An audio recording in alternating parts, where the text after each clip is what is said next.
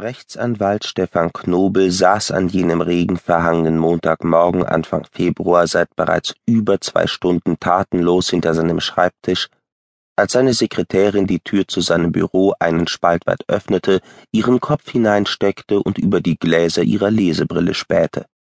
Sie sah die leere große Schreibtischplatte, dahinter die ausdruckslose Miene ihres Chefs und seine ungewöhnlich blasse Gesichtsfarbe. Ein neuer Mandant, meinte sie unsicher. Er hat zwar keinen Termin, aber er sagt, es sei wichtig. Übernehmen Sie ihn? Frau Klabunde trat nun ganz in sein Büro und schloss leise hinter sich die Tür. Herr Knobel. Ihr Tonfall verriet gleichermaßen Fürsorge und Neugier. Sie gefallen mir heute gar nicht. Ist Ihnen nicht gut? Sie hielt inne hätte natürlich gerne insistiert und sich als geduldige Zuhörerin empfohlen. Stattdessen schwieg sie erwartungsvoll, hielt gebührliche Distanz und signalisierte zugleich, dass sie nicht eher gehen werde, bis sie eine befriedigende Antwort erhalten hatte. Frau Klabundes fülliger Körper stand wie eine Statue in seinem Büro. Es ist nichts, log er. Wie heißt der Mandant? Seine Stimme klang leise und klang gereizt. Frau Klabunde überging seine Frage. Sie können mir nichts vormachen, Herr Knobel. Ich kenne Sie zwar noch nicht sehr lange, aber eine Frau hat dafür ein Gespür. Wie immer, wenn nach ihrem Eindruck etwas nicht stimmte, brachte sie ihr frauliches Empfinden ein, diente sich als Freundin an, ohne Freundin sein zu wollen. Knobel nickte. Tatsächlich hatte Frau Klabunde ein Gespür für alles, was nicht alltäglich war.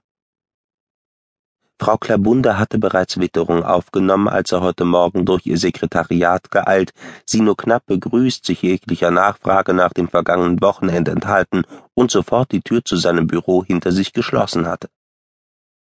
Doch Knobel schwieg.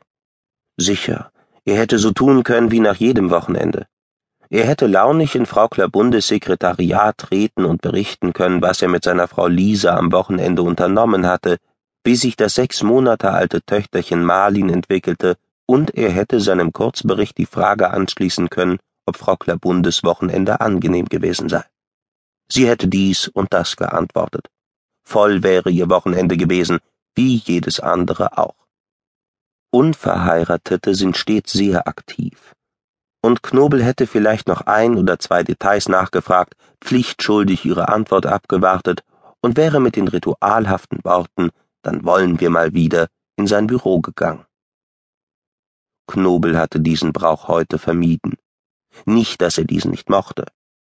Er hatte Frau Klabunde zu schätzen gelernt, mochte sie samt ihrer Eigenheiten und bediente ihre Erwartungen und Eitelkeiten, wie sie umgekehrt auch.